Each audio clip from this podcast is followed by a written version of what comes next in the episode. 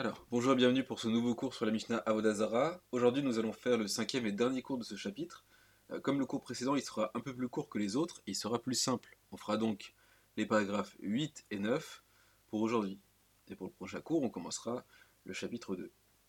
Donc on va y aller, et à partir des cours suivants, on reviendra sur l'archéologie et l'histoire de l'Antiquité, qui seront bien plus décrits. Comme d'habitude, je vous lis le paragraphe en hébreu, et ensuite je traduis. Donc on est chapitre 1, paragraphe 8, c'est parti. Ve'en osin tarshitin la vodazara, kutlaot, ou nezamim, vetabaot. Rabbi Lezer Omer, besachar mutar. En mucharin laem mechu- be- bimechubar, lekarkea, aval mocher ou mishi katsetz. Rabbi Yehuda Omer, mocher ou lo, almanat lakotz. En marchi mashkirin laem batim be'eret Israël, ve'en tzarich lomar sodot. ובסוריה, מזכירין להן בתים, אבל לא שדות. ובחוץ לארץ, מוכרין להם בתים ומזכירין שדות. דברי רבי מאיר. רבי יוסי אומר, בארץ ישראל, מזכירין להן בתים, אבל לא שדות, ובסוריה, מוכרין להן, מוכרין בתים ומזכירין סודות, Ubechutsa, la Je vous traduis. La première, euh, la première phrase, on va la considérer entre parenthèses, je vous expliquerai après. Be'en osin tarshitin el avodazara. On ne fait pas de bijoux pour l'idolâtrie. C'est-à-dire qu'ils servent des bijoux qui servaient à parer les idoles. Que ce soit des colliers, des boucles ou des bagues. Rabbi Eliezer Omer, Besachar Mutar. Rabbi autorise en cas de salaire. En cas où la personne qui le fait, le juif qui le ferait, en recevrait un salaire. Fin de la parenthèse. En mocherin laem bimechubar les karkea. On ne peut vendre ce qui est attaché au sol. Aval, mocher ou mishi katsetz. Par contre, on peut le vendre s'il a été détaché du sol. Rabbi Yehuda Omer, Mocher ou Almanat, la cote. Rabbi Yehuda nous dit qu'il est permis de lui vendre à condition que l'acheteur le déracine littéralement. Qu'il promette de le détacher du sol. En mashkirin laem batim be'eretz Israël, ve'en sarich lomar sadot. On ne peut louer une maison en terre d'Israël, on parle ici, on peut la louer à un, non-juif, un non-juif idolâtre, et il n'est même pas nécessaire de parler d'un champ. Ou Souria, Maskirin la batim, aval, l'osadot.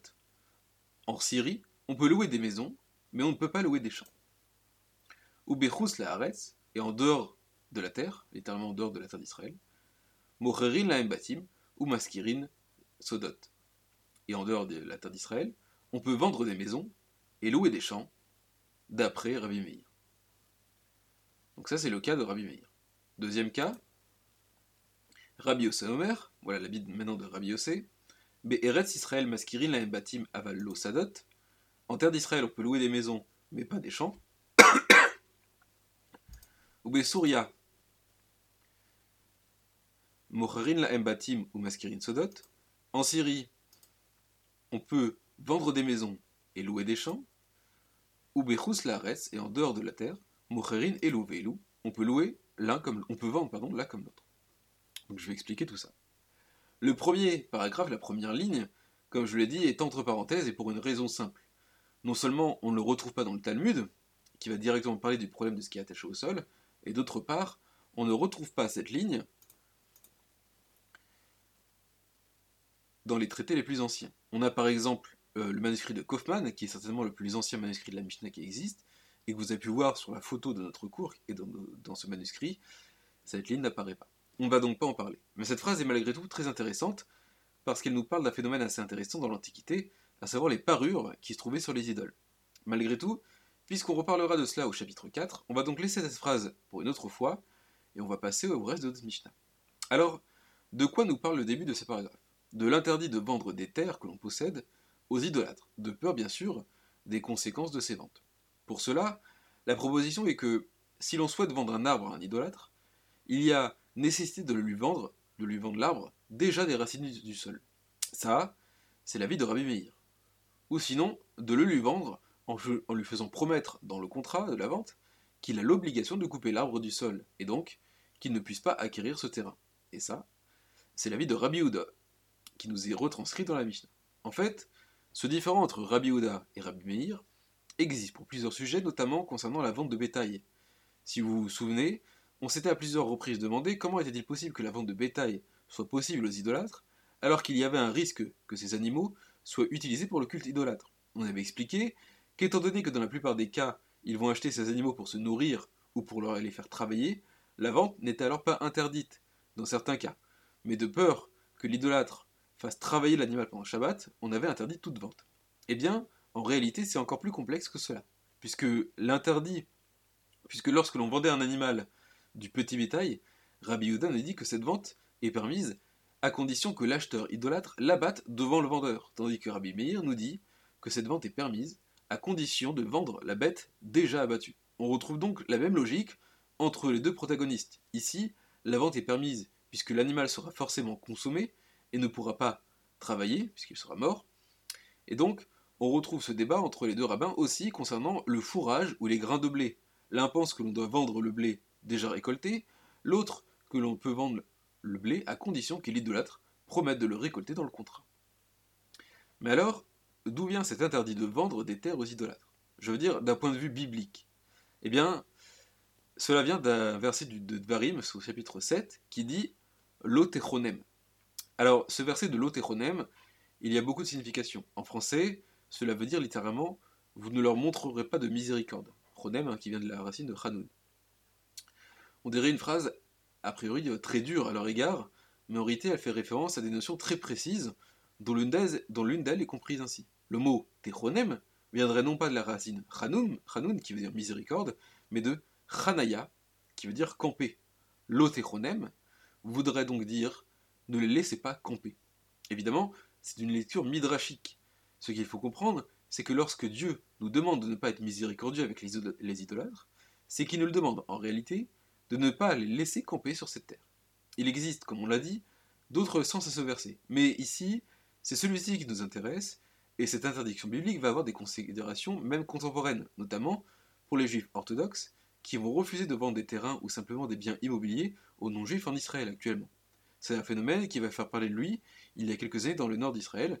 Une ville a été déclarée la, ville la plus raciste d'Israël, je cite, dans certains journaux de gauche à cause du fait que les Juifs appliquaient cet interdit biblique. Continuons donc à notre Mishnah. Je. On avait parlé ensuite des maisons ou des champs qui étaient permis ou interdits soit de louer, soit de vendre, et on avait expliqué que la loi était différente, que l'on soit soit en Israël, soit en Syrie, ou soit ailleurs.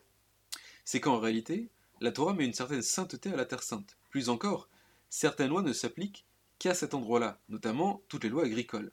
Ce qui explique pourquoi, selon les deux avis, que ce soit Rabbi Ossé ou Rabbi Meir, ni l'achat ni la location de terrain n'est permise en Terre Sainte, à l'inverse des autres pays. Mais il y a une exception à cela, c'est la Syrie. La Syrie a une sainteté un peu spéciale, étant donné que David l'avait conquise durant son règne. Elle a acquis un certain statut, inférieur à la sainteté d'Israël, mais supérieur à celle des autres pays. Cette idée, elle se retrouve aussi dans le livre de Ézéchiel, qui va donner des limites de la Terre en prenant en compte la Syrie. On comprend, à partir de l'exégèse, que la Syrie a alors un statut spécial qui le rend différent des autres pays. La différence, c'est qu'alors cette terre, c'est-à-dire les terrains qui sont liés législativement aux lois agricoles, et donc par exemple les dîmes, doivent être prélevés en Syrie, alors qu'elles ne seront pas dans les autres pays. La Mishnah parle donc de deux phénomènes distincts. La législation concernant les biens immobiliers et celle concernant les biens agricoles, car la loi n'est pas la même.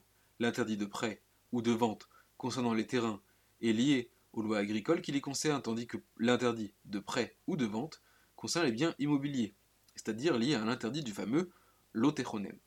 On a donc deux sujets, l'immobilier et le terrain, concernant deux types de transactions, la vente et la location, et dans trois lieux différents, en Israël, en Syrie et dans les autres pays, ce qui nous donne douze cas différents. Or, on a ici deux avis, celui de Rabbi et celui de Meir, ce qui nous fait 24 cas différents qu'il nous faut discuter.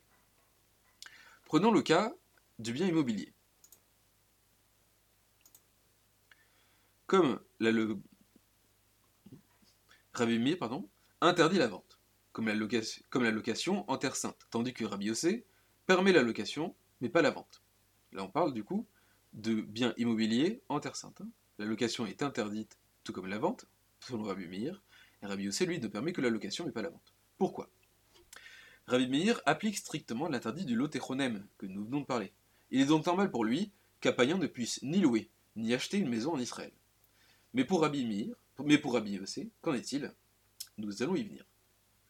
Rabbi Meir interdit la vente, mais pas la location en Syrie, tandis que Rabbi Yossé permet la vente, tout comme la location. Pourquoi? Pourquoi Rabbi Meir interdit la vente en Syrie, alors que le principe de l'otéchonem ne s'y applique pas?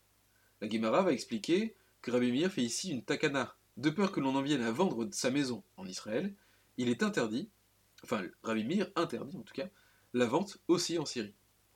Puisque la location n'amènera pas à la vente, alors la location d'une maison en Syrie est permise, mais pas la vente.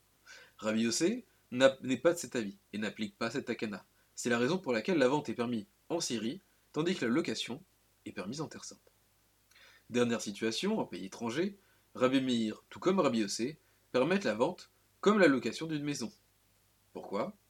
Parce que le- la Gemara nous dit qu'étant donné que le- ce pays, que ces pays sont éloignés d'Israël, à la différence de la Syrie, on ne s'inquiète pas qu'une personne qui vend une maison à l'étranger en vienne à vendre sa maison en Israël. C'est du moins l'avis de Rabbi Yossé, qui autorisera même la vente d'un champ, tandis que Rabbi pardon, ne permettra que sa location à l'étranger.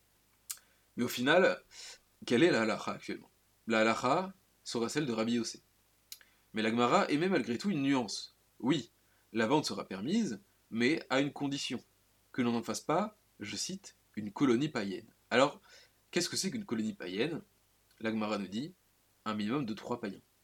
L'idée est évidemment assez vague, et les commentateurs en sont venus à deux explications différentes par rapport à ce passage-là. Rambam pense qu'on fait référence ici à la location en terre d'Israël. Il serait interdit de louer trois maisons côte à côte de peur de créer un quartier païen. L'autre avis, celui de, des Tosfot, pense que l'on parle du cas du pays à l'étranger, où la vente serait permise à condition que l'on ne vienne pas à créer une colonie païenne, et que la colonie païenne vienne à s'installer juste à côté, et devienne une sorte de colonie ennemie, juste à côté de la population juive. Parlons maintenant des champs. Le problème du champ est un problème double. D'une part, le principe du lotéchronem s'applique, et d'autre part, un autre problème est lié à la dîme. En louant ou en vendant son champ qui se trouve en terre sainte à un non-juif, le juif ne peut plus effectuer le commandement biblique de prélever, de prélever la dîme. À l'inverse de l'immobilier, nous ne sommes pas face à, deux contraintes, à une contrainte biblique, mais deux. Il est donc nécessaire d'être davantage plus strict sur les champs que sur les maisons. Pour cette raison, Rabbi Meir va interdire la vente comme la location d'une maison en Israël, et bien il le fera aussi pour un champ. Rabbi Yossé, qui lui permettait la location mais pas la vente d'une maison en terre, sainte, va alors interdire ici la vente, tout comme la location d'un champ. Rabbi Yossé est donc ici plus restrictif à cause du problème double des champs, le problème du lotéronem et le problème lié à la dîme. En Syrie, on l'a dit, les lois de la dîme s'appliquent. Rabbi Meir va donc interdire la vente comme la location des champs. Par contre, Rabbi Yossé va être moins strict, puisque une fois en Syrie, il n'y a plus les deux problèmes. Il n'y a plus les deux problématiques, mais uniquement une seule, celle de la dîme, la loi du, lo- du ne s'appliquant pas en Syrie. Enfin, en terre étrangère, on l'a dit, les deux problématiques n'existent plus.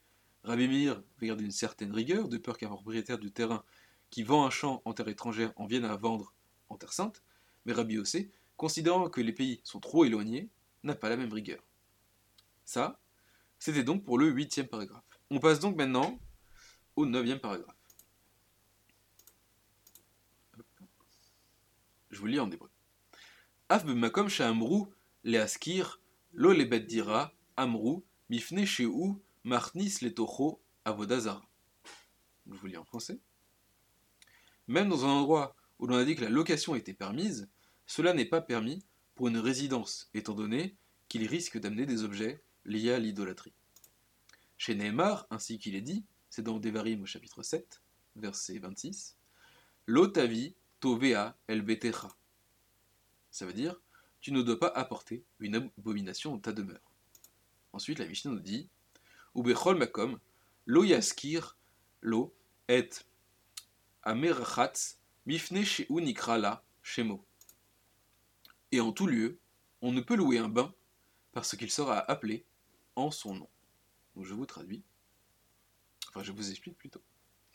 En fait, la Gemara nous explique qu'à l'époque, une personne qui était propriétaire d'un bain, son bain était nommé selon son nom. C'est-à-dire que si maintenant on s'appelait Benjamin, par exemple, eh bien tout le monde appelait le bain le bain de Benjamin. Et cela continuait à être vrai, même si le bain avait été loué, que ce soit à un païen ou à un autre juif, qui s'appelait différemment. Eh bien, si le païen effectue des travaux interdits dans le bain, par exemple pendant Shabbat, c'est qu'il y avait des travaux interdits qui avaient lieu dans le bain de Benjamin, ce qui posait plusieurs problèmes, dont un que nous avons déjà parlé dans un cours, et qui est le problème du maritime. Se pose alors une question. En dehors d'Israël, la location d'un champ est permise, on vient de le dire. Pourtant, on ne s'inquiète pas que le locataire païen effectue un travail pendant Shabbat dans le champ, que l'on prenne et qu'on le prenne pour l'employé, donc qu'il y ait maritime. Pourquoi ce problème ne s'applique qu'au bain C'est que dans le cas d'un champ, même un métayer travaillait Shabbat, enfin travaille en tout cas, en cherchant à posséder une partie de la récolte. Il ne travaille pas entièrement pour le propriétaire, comme c'est le cas euh, d'ailleurs actuellement. Cependant, dans le cas des bains, cette situation n'existe pas. Un employé ne travaille pas en touchant une partie du bail, par exemple. Eh bien, ça c'est pour le cas du bain. Et maintenant, dernier, dernier cas, un cas que nous parle Agmara. Quel est le cas maintenant cette fois-ci concernant les Samaritains? On a déjà parlé des Samaritains dans un autre cours, parce que oui, vous avez appris euh, tout plein de choses avec moi.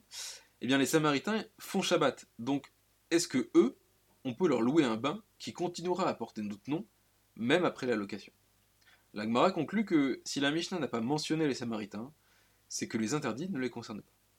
Voilà. Nous avons terminé le premier chapitre de la Mishnah Avodazara. Je vous avais dit hein, que c'était beaucoup plus court que, les autres cours. Celui-là, il m'a duré qu'un petit quart d'heure, un peu plus. Comme on l'a dit, euh, les prochains cours seront bien plus centrés sur l'histoire et l'archéologie antique. Le prochain cours, notamment, on va parler de l'antisémitisme romain. Vous allez voir, c'est quelque chose de très très intéressant. On va parler de Tacite, de toutes les histoires, euh, de toutes les sources romaines qui nous parlent des juifs tous les livres romains de l'Antiquité qui citent les Juifs et qui nous montrent comment les Romains voyaient les Juifs. On va vraiment comprendre l'antisémitisme romain.